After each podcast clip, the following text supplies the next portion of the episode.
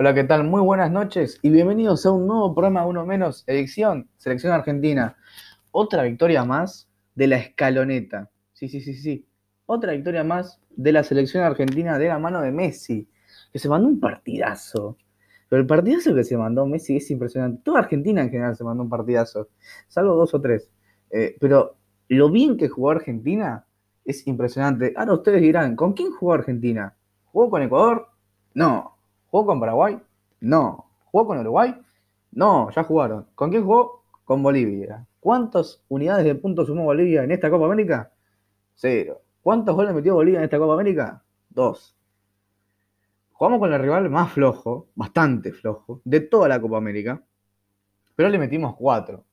Eso creo que es bastante meritorio, porque nunca en esta Copa América Bolivia se había comido cuatro goles. Y nosotros fuimos los primeros, los primeros, los únicos.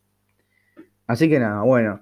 Eh, bienvenidos a, una, a una nueva, un nuevo programa en el cual vamos a analizar todo lo que dejó eh, la victoria apabullante de Argentina sobre la selección boliviana. Pero para eso también está Martina Galucci. ¿Cómo andas, Martina? ¿Cómo va? ¿Todo bien? Eh, bueno, calculo que, contentos por la victoria. Ahora vamos a analizar un poco tema rival, tema equipo, tema Scaloni. Pero bueno, contentos al fin y al cabo por el resultado. Siempre hay que estar contentos. No importa quién es el rival, lo importante es ganar. Ahora vamos a ver quién tocan en cuartos. Ahora vamos a ver. Pero antes que nada vamos a repasar cómo fueron los otros resultados de, eh, esta fecha número 5 y esta última fecha de la fase de grupos. Ayer eh, no, ayer no. Pues sí, domingo, bueno, ayer ponele. El domingo jugaron Brasil y Ecuador, empataron 1 a 1 y Venezuela le ganó, no, Venezuela perdió. Perú le ganó 1 a 0 a Venezuela, eh, con lo que culmina eh, su participación, participación en esta Copa América. Y hoy jugaron Uruguay y Paraguay, con lo cual ganó Uruguay 1 a 0. Y también jugaron Argentina y Bolivia y ganó Argentina 4 a 1. Ahora ustedes se preguntarán, ¿quiénes clasificaron a cuartos de final? ¿Y cómo quedaron los grupos? Bueno, en el grupo A quedó Argentina primero con 10, segundo Uruguay con 7, tercero Paraguay con 6, cuarto Chile con 5 y último Bolivia con 0 unidades. Y el grupo B quedó Brasil primero con 10, segundo Perú con 7, tercero Colombia con 4, cuarto Ecuador con 3 y último Venezuela con 2 puntos. Acuérdense que los primeros 4 de cada grupo clasificaban a los cuartos de final. Bastante fácil, bastante fácil. Pero bueno, no le vamos a decir nada. Ahora Martina nos va a decir cómo quedaron eh, los cuadros de, cuarto de final. ¿Quién se enfrenta a quién? ¿Contra quién jugamos? ¿Contra bueno, quién jugamos? Argentina, sí. Argentina juega contra Ecuador, que viene de, bueno, como, como decías, de empatar con Brasil, con un equipo alternativo, el de Tite, pero que al fin y al cabo fue el único que no perdió contra, contra ese equipo. Después, bueno, los cruces quedaron el viernes a las 18 horas Argentina, Perú-Paraguay y a las 21 Brasil contra Chile. Y el sábado a las 19 Uruguay-Colombia, mientras que a las 22 juega Argentina contra Ecuador. Lindo horario para jugar, ¿no? Lindo horario para jugar a las 10 de la noche. Porque bueno, el otro día te vas a dormir, puedes irte a dormir contento o triste. Esperamos que sea contento, ¿no? que como decías vos, Ecuador tuvo, eh, no tuvo una, o sea, llegó raspando a, cuartos, pero le hizo partido a un Brasil suplente, pero le hizo partido. A casi la mayoría de los suplentes de Brasil son titulares en sus equipos. Eh, total. Pero bueno, hay que hacerle partido a Brasil. Y fue el único equipo que no perdió con Brasil. Sorprendente. Pero bueno, es verdad. Eh, bueno, ahora nos metemos en el partido de la selección. Que ganó 4-1 con doblete de Messi, el gol de Lautaro Martínez, están esperando el gol de Lautaro Martínez, y otro gol del Papu. Yo no puedo creer el Papu, no hay que sacarlo más, ya es cábala. Eh, ¿Cómo formó Argentina? Bueno, Argentina también con un equipo más suplente, si se quiere, formó con Armani en el arco, Montiel, Pesela, Lisandro Martínez y Acuña. En el mediocampo, Guido Rodríguez con Palacios. Más adelantados, Angelito Correa, Messi, Papu Gómez y como nueve de punta, Agüero. Bueno, eh, creo que es un. Era un partido más que nada para eh, llegar con confianza a cuarto de final, ¿no? Eh, también era un partido para probar cosas y probar jugadores. Y también creo que hay jugadores que se afianzaron en el equipo titular. Uno de ellos es Acuña, Roberto Carlos, ¿no? Eh, yo creo que Acuña no, no, tiene que salir del equipo titular. Y no porque Tagliafico sea un mal jugador, sino porque Tagliafico no está rindiendo al nivel que había rendido en la selección antes.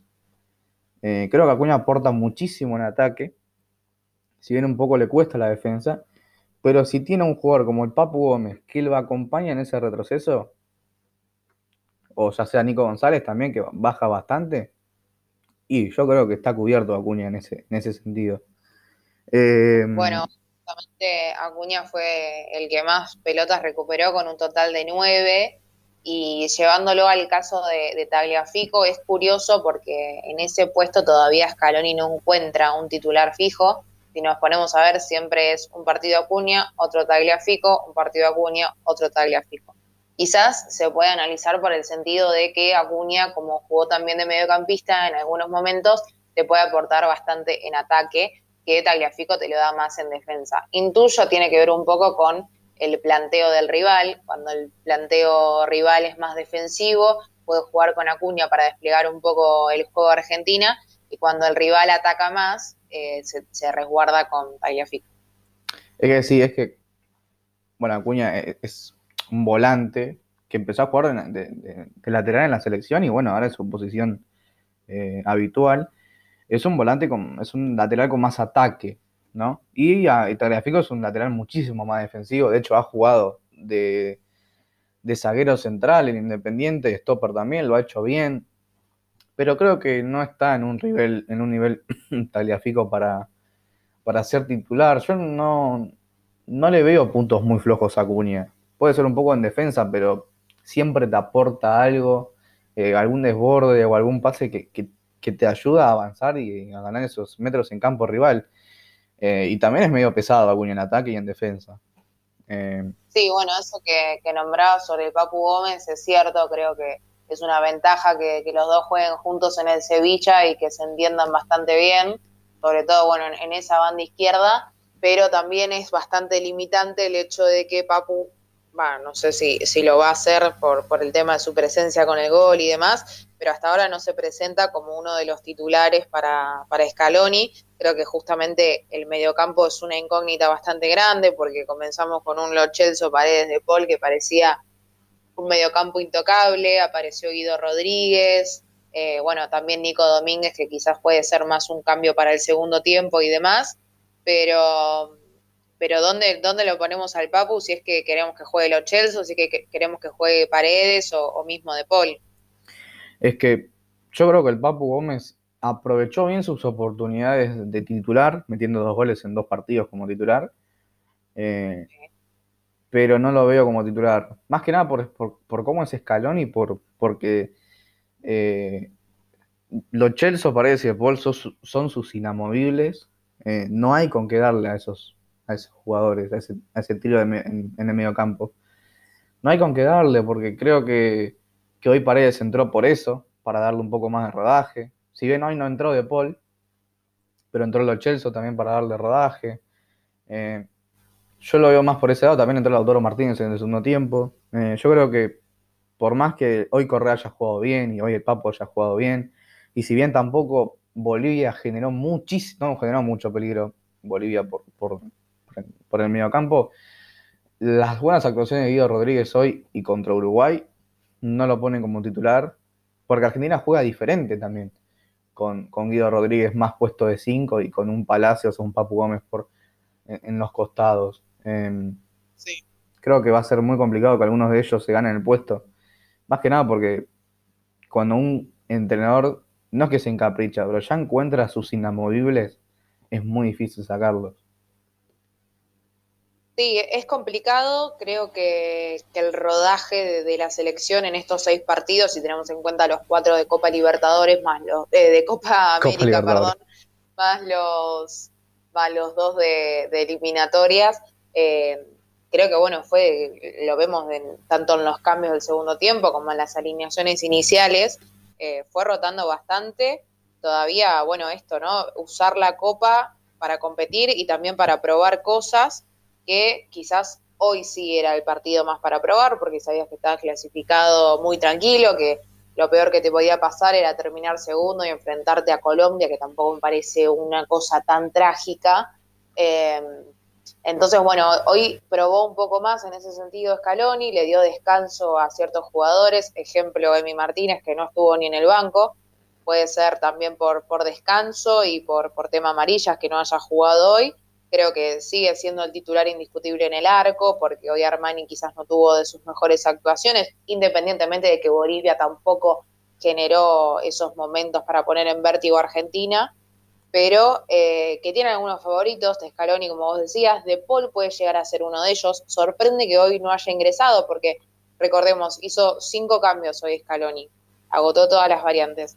Salió Papu Gómez y entró Julián Álvarez, que no había tenido rodaje hasta ahora con la selección. Después también salió Guido Rodríguez, entró Paredes en su lugar, salió Ezequiel Palacios, entró Nico Domínguez, salió el Kun Agüero entró Lautaro y por último Ángel Correa y entró Lo Chelso. De esos cinco cambios, yo creo que el de Lo Lautaro y Paredes tiene que ver con la titularidad que supongo yo van a tener el próximo partido. Por eso me sorprende que en una de esas, de esas variaciones no haya sido De Paul, si es que tan preferido como parece ser, lo es. Es que, bueno, sí, me pusiste en una incógnita ahí. Eh, igual creo que, en cierta parte, eh, yo creo, y te juro por todos los dioses que para mí De Paul es, es, de los tres que están en el medio, es el más inamovible. Porque mm, se encuentra bastante bien con Messi. Y aparte, sumar el factor de que Montiel no va a ser titular, va a ser Molina. Sumarle también ese factor de que sería la primera vez igual que ellos juegan. Eh, no, estoy mintiendo, sería la segunda vez, no la tercera, segunda, segunda, tercera. Sí, sería bueno aprovechar esa asociación de compañeros para. Igual como hoy Acuña y el Papu Gómez. Eh, creo que Argentina tiene jugadores que juegan juntos en sus equipos, pero no los aprovecha. Y aprovechar a que tenés a De Paul y aprovechar que tenés a Molina, que juegan en el mismo equipo. Y creo que es, una gran oportunidad y es en cierta parte una ventaja porque tenés dos jugadores que se conocen más o menos a la perfección. Hoy Montiel me gustó, me gustó, si bien no le dieron mucha pelota, porque todo, todo el ataque de Argentina en el, segundo tiempo, en el primer tiempo se volcaba toda la izquierda. Eh, hubo muchos momentos en los cuales Montiel estaba solo, pero totalmente solo. Y era un peligro. Con, Messi, eso habla de, la libertad que había en ese sector también. Claro, estaba totalmente solo Montiel. Yo creo que también Argentina tiene que aprovechar, no siempre jugar por el mismo lado, y jugar con Montiel, porque es un jugador que en River es una flecha, y es un jugador súper peligroso en ataque que si bien hoy el cuarto gol llega después de un remate de él, ¿no? Si no me equivoco, llega después de un remate de él llegando al área, le queda rebote al otro Martínez, mete el gol. Em, yo creo que hay que aprovechar un poco más a Montiel en eso y darle más eh, libertad para subir, porque lo veo como medio contenido Montiel cuando tiene que subir a veces. Sí, eh. se limita, se limita bastante, no sé si por una cuestión de marca o porque Scaloni mismo se lo, se lo marca en ese sentido de que, que cubra el retroceso y la marca pero sí, se lo ve bastante limitado, no tanto a Molina en ese sentido, pero bueno, aprovechando que, juega con De Paul, creo que se puede sacar bastante rédito. Sin embargo, yo creo que Argentina no tiene que limitarse al tema asociaciones porque tenemos varias. Por empezar, eh, Paredes con Di María, Pesela con Martínez Cuarta, Lisandro Martínez con Tagliafico, lo mismo que lo nombrábamos recién Acuña con Papu Gómez, bueno, próximamente el Kun con Messi. Mm. Eh, bueno, justamente hablando del Kun Agüero, ¿te creo gustó el que no. ¿Cómo? ¿Del Kun Agüero te gustó? No, no rindió lo necesario para, esta selección. Creo que, que, bueno, además el ingreso de Lautaro Martínez con el gol justo en la segunda pelota que toca, eh, que es lo que le estaba faltando a Lautaro, ¿no? el famoso gol, porque lo veíamos siempre solo, pero lo mismo le pasó hoy a Agüero. Creo que independientemente de quién sea el 9 de la selección, siempre queda bastante solo, porque a veces pensamos que el dibujo puede ser un 4-3-3, pero casi que se deriva en un 4-2-3-1 o en un 4-4-2. Hoy, por ejemplo, por momentos era un 4-4-2 y Messi quedaba, quedaba más arriba con Agüero, después con el tiempo y ya con la salida de Agüero, Messi se retrasaba un poco más para no, para no generar tanto desgaste físico eh, pero al fin y al cabo, Lautaro volvía a quedar solo si no era porque eh, subían algunos de sus compañeros, ya sea Lo Celso, que bueno, Lo Celso se encuentra muy bien con Messi, creo que es uno de los que mejores lo busca y de los que mejores lo encuentra. Eh, pero yo creo que independientemente del 9, el, el, dibujo que plantea Scaloni deja muy solo a quien esté en esa posición. Claro, hablando de los Chelsea y Messi son, se buscan permanentemente, se buscan y, y es, es un lujo ver cómo se buscan los dos. Y, y sí, es lo que hablábamos el, el, partido pasado, que se notó, se notó bastante con Paraguay. El 9 queda totalmente solo y aislado de la mayoría de las jugadas de, de la selección. Es difícil que, que Lautaro meta un gol con este esquema. Es difícil que el Kun meta un gol con este esquema. Diría que es difícil que cualquier 9 meta un gol con este esquema. Eh, uh -huh. O también con el funcionamiento que tiene Argentina. Porque yo creo que el Kun juega mejor acompañado.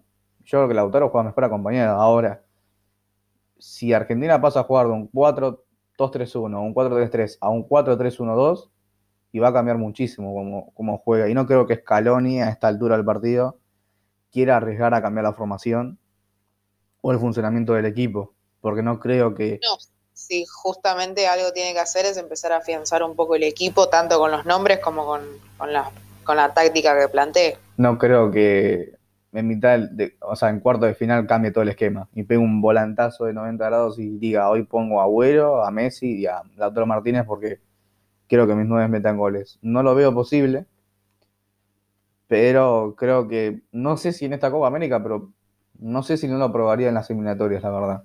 Probarlo por lo menos, a ver cómo sale. Si sale bien, bueno. Sí. Y si no, es seguimos lo con lo mismo.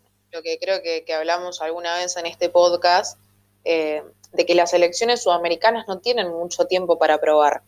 Creo que uno de los últimos amistosos que, que tuvo la selección fue a fines de, del 2019, allá por, por eh, noviembre contra Uruguay, si no me equivoco, aquel 2 a 2, pero mm, ya con, primero con, con la agenda súper apretada que, que, tiene el fútbol últimamente, con todas las competencias que hay, y segundo con el COVID. Mm. Eh, creo que, que justamente los partidos para probar son, por ejemplo, el de hoy contra Bolivia, pero después el resto son todas por los puntos, tanto eliminatorias como ahora la Copa América. Entonces creo que eh, para probar hay que tener también un límite y es esto, que está jugando por los puntos. Yo pensé eh, después, bueno. No, sí, sí. No, esto de que la mayoría de las, de las elecciones sudamericanas en ese sentido se encuentran limitadas. Los primeros partidos del año pasado fueron a principios de octubre con las eliminatorias eh, y después que fueron dos partidos, más los dos partidos en noviembre, y habían sido los primeros y únicos cuatro de todo el año. Mismo ahora que el primer partido del año fue a principios de, de junio contra Chile. Entonces, eh, son cosas que te limitan bastante, teniendo en cuenta que, por ejemplo, en marzo ninguna de las selecciones pudo jugar porque FIFA puso, digamos, como un freno de que los jugadores que, están en sus equipos europeos, cuando volvían de jugar con sus selecciones, tenían que hacer cuarentena de 10, 14 días y claramente ninguno de los clubes europeos quiso ceder eso. Es un tema, es un tema, pero sí, en cierta parte tienes razón. Pero creo que sí, sí, creo que si Argentina no, bueno, no se juegan partidos amistosos, no veo otra forma de probar algún esquema, algún sistema de juego o probar algunos jugadores que con las eliminatorias porque no hay otra forma. Si bien, no, eh, lamentablemente no hay otra forma, y yo prefiero probarlo en una eliminatoria que probarlo en un mundial o probarlo en una Copa América. Me siento, prefiero perder un partido de eliminatorias que sé que los otros dos, los, que sé que los otros puedo recuperar los puntos, a perder un partido en un mundial que sé que si pierdo otro me voy, a, me voy afuera, o acá también. Eh, es complicado. Sí, como... que, a ver, ahora no podés probar tanto porque ya esto eh, perdiste y quedaste afuera. Y además hay que tener en cuenta que estás a un año y medio del inicio del Mundial y, no te quedan tantos partidos, o sea, solo eliminatorias y si es que se puede llegar a organizar algún que otro amistoso si el calendario lo permite. Es, que sí, es que sí. Eh, mira, si no me equivoco, después de, de, esta eliminatoria volvemos a jugar recién en, en enero se juega en eliminatoria. Nunca en la vida se juega en eliminatoria en enero. Bueno, ahora por todo esto se va a jugar en eliminatoria en enero. Eh, lo apretado que vamos a llegar al Mundial, que si lo terminamos dos meses antes, las eliminatorias antes del Mundial, va a ser un milagro. Y, y sumar Las también. próximas eliminatorias son en septiembre. septiembre y después quiero viene una de enero. No me equivoco. Pasa que en las próximas, eh, el tema es que se va a sumar las, las fechas de Claro, marzo. que no se jugaron. Entonces, de ser dos partidos, van a ser tres. Entonces, eh, se juegan en septiembre, la, la fecha 9, 10 y intuyo se sumarán la 5 y la 6. Y después ya a- la fecha 11 en octubre, junto con la fecha 12 y uno de los partidos postergados. Después en noviembre empieza la fecha 13 y 14, el 11 y el 16, y ya después sí ya son en enero. Pero quedan seis partidos, no, mentira, Eh, quedan siete partidos porque tenemos que, no, seis, ahí está. Seis partidos porque hay que sumar los dos que, que se aplazaron de marzo. Y Vamos a tener selección todos los meses, o sea, eso está bueno, ¿no? Eh, Sí, también son bastante pegados y eso hasta un punto es bastante complicado teniendo en cuenta el que ahora además de las lesiones, el desgaste, se le suma el COVID, que no deja de ser algo que atenta contra, contra los jugadores y, y bueno, sobre los titulares, obviamente, si es que te llega a tocar alguno de ellos. Quiero hablar de Messi. Poquito voy a hablar de Messi, ¿no? Porque, ¿qué se puede hablar de este muchacho? Eh, Qué complicado adjetivar lo que hace este chico en el- la cancha, ¿no? no, eh, es muy difícil hablar de Messi ya, porque ya no quedan adjetivos ni sustantivos, no queda nada. Verbos, ya no, no. Es, es una persona que le hace tan bien al fútbol. Eh, yo la verdad, no, no, es que cada día, que, a cada día es algo nuevo, cada día juega mejor. Es, es imposible que juegue cada día mejor. Hoy jugó un partidazo. Si bien, paréntesis, nos regalaron un penal, porque el penal a Papu Gómez no fue. Bueno, para mí no fue. Para el árbitro sí, porque lo cobró de una. ¿Para vos fue? Dudoso, fue dudoso. Muy dudoso. Ni siquiera fue al bar. O sea, date cuenta de la seguridad que tenía que cobró ese penal, que ni siquiera fue al bar. Eh, viene el gol de penal. Mete la asistencia para el Papu Gómez. Una asistencia, pero perfecta que le mete al Papu Gómez. Después de un gran pase del Kun Agüero, que creo que fue lo mejor que hizo en el partido, que metió una asistencia perfecta, mete un gol, se la pica a Lampe. Tremendo el gol que hace. Eh, Lampe que tuvo No, hoy una Lampe Copa América, independientemente de los resultados de la selección, eh, bastante, bastante buena. Mismo el partido anterior con, con Uruguay parecía Neuer, aunque para- tuvo, y digo, lo destacamos hoy con un resultado 4-1 en contra, a ese nivel. Está para volver a Boca, ¿eh? Está para volver a Boca. No olvidate, olvidate. Está para volver a Boca. O sea, no jugó ningún partido en Boca, pero está para volver. Eh, es, es- es complicado. A ver, Lampe es un arquerazo. eh, que se podés comer seis goles que te va a sacar cuatro y de comerte diez. Es un arquerazo con todas las, la- la- las flechas, con todos los adjetivos. Es un verdadero, es un gran arquero, la verdad. Pero bueno, es Si vamos, por ejemplo, a los datos, Argentina tuvo 13 tiros efectivos, Mm, mientras que Bolivia tuvo dos y uno terminó en gol. claro, ah, porque no les conté, Bolivia nos metió un gol. O sea, fue en el, ulti- en el único ataque peligroso que tuvo Bolivia en todo el partido, terminó en gol. Y fue la única jugada que defendimos mal. Salió todo mal en esa jugada. Eh, yo creo que el, el gol de Bolivia en cierta parte fue un llamado de atención a, a no cometer los errores que cometimos en ese gol, porque todos defendieron mal. Acuña defendió mal, Lisandro salió mal, Pesela salió muy mal, salió muy mal Pesela. Eh, Armani, ¿qué le puedo adjuntar a Armani? Que sacó mal. Bueno, el adjunto de eso Armani. Que yo no lo hubiese puesto a trabajar porque no me, no me gusta Armani en la selección. Prometió Lo por ahí comentó un Acuña. poco justo esa salida previa al gol. Es que bueno. Pero bueno, tampoco tuvo muchas jugadas que lo hayan puesto en vilo, digo, es que esto tampoco. Bolivia solo tuvo dos remates efectivos. Ah, tuvo uno de lejos, que la sacó Armani. Tuvo el gol. No tuvo mucho Bolivia. No, no Sí, podemos sí. hablar- analizar la Bolivia porque no jugó realmente un partido, ni siquiera malo lo jugó, no jugó Bolivia. Sin desmerecer, pero no jugó Bolivia. Em, no, nada, Messi, te quiero mucho, te amo y espero, espero que la rompas con Ecuador. Ahí empezó la mufa, la mufada mística empezó. Eh, ¿Cuánto le pones a la selección hoy?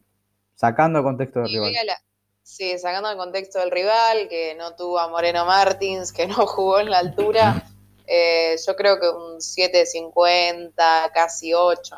Eh, sí, 8, le voy a poner 8, porque estoy contento. ¿Cómo? Sí, 8, porque estoy contento. Porque metió goles Messi, pues. Si no fuera, le pondré un 7. Em, ¿cómo sería tu equipo para, para enfrentar a Ecuador? Porque Ecuador Eh. em, fue una de mis excepciones, si bien esta Copa América, pero llegó a cuartos sin ganar ningún partido. Ojo, Sí. que no se venga la de Paraguay 2011. Ojo. Hay que tener cuidado. A Cuidado. ver qué eh. prepara el Faro, ¿no?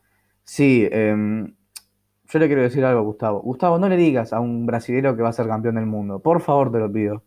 Se lo quiere decir un paraguayo, decíselo, pero no un brasilero. Tenés un montón de países para decirle que sos campeón del mundo. Pero justo un brasilero le vas a decir eso. Por favor. Respeto, te pido. Respeto. Em, Eh, bueno, pensando el partido contra Ecuador, tengo mis dudas, no te voy a mentir. Lo juzgo a Scaloni, pero yo también tengo mis dudas. Creo que, que el fondo es una de las, de las más claras. Eh, bueno, Emi Martínez en el arco, Molina, Cuti Romero, Lisandro Martínez, que bueno, jugó hoy, ya sabemos que no es de los preferidos de, de Scaloni, que quizás en ese lugar esté Otamendi, y Acuña, que bueno, también Sí, si seguimos la rotación que tuvo estos partidos, jugaría Tagliafico y no él. Después, en mitad de cancha de Paul Paredes Lo Celso, creo que es el mediocampo que me gusta, pero también habría que ver cómo, cómo meter a Guido Rodríguez o mismo al Papu. Eh, después, bueno, arriba a Messi, le voy a dar mi voto de confianza a Lautaro porque pudo volver al gol. Y después por izquierda se me complica porque la verdad que el Papu Gómez tuvo muy buen partido y me gusta cómo se complota con Acuña. Y a su vez Angelito Correa creo que, que tiene que tener más minutos en, en la selección. ¿El tuyo? no lo pusiste a Nico González. Me sorprendió. Pensé que ibas a poner a Nico González. No lo puse a Nico González ni a Nico Domínguez porque creo que son dos variantes para el segundo tiempo. Sí, la verdad que eso iba a ser. Bueno, mi, ar- mi, mi once es eh, Armani, Armani. Lo vengo de bardear y lo voy a poner en el 11. ¿no? Martínez, Montiel, eh, el Cuti Romero, eh, Molina y Acuña. La formé muy mal la defensa, muy mal.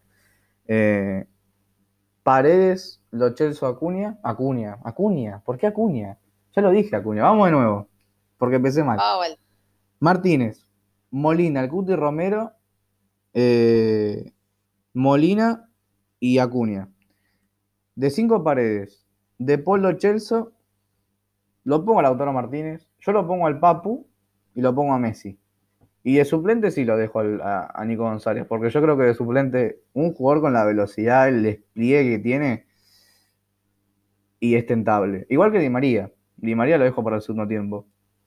Creo que son dos jugadores que si vos necesitas cambiar de ritmo, los tenés que poner sí o sí, porque sirven y mucho. Porque Nico González ha rendido muy bien cuando no estuvo, y María rindió muy bien con Paraguay, jugando por derecha. Aclaremos, jugando por derecha. Por derecha, no por izquierda, por derecha. Em, yo creo que con Ecuador eh, va a ser un partido. No es que le tenga miedo a Ecuador, pero si Ecuador juega con las mismas ganas que le puso a jugar con Brasil, suplente, y complicado. Si bien no es un cuco Ecuador, yo pensé que iba a terminar más alto. Fue una de mis excepciones Ecuador. De hecho, estuvo eliminado Ecuador por unos minutos. Sí, Estuvo eliminado. también del resultado de Venezuela. Claro, hasta que, bueno, Venezuela no hizo mucho para quedar adentro. Eh, pero bueno, Bueno, Venezuela bastante golpeada con los casos de COVID y demás. no mataron todo. Vene- Venezuela fue una de las selecciones que no sabe ni cómo llegó a formar 11 jugadores. Eh, pero bueno, bueno, hemos llegado al final, ¿no? Volveremos el sábado también, no sé a qué hora, pero volveremos el sábado. Em, con todo lo que nos dejó los cuartos de final de esta, Buenas noticias. esperemos como buenas noticias, con todo lo que nos dejó esta maravillosa Copa América. Em, así que nada, nos vemos el sábado, así que un abrazo y cuídense.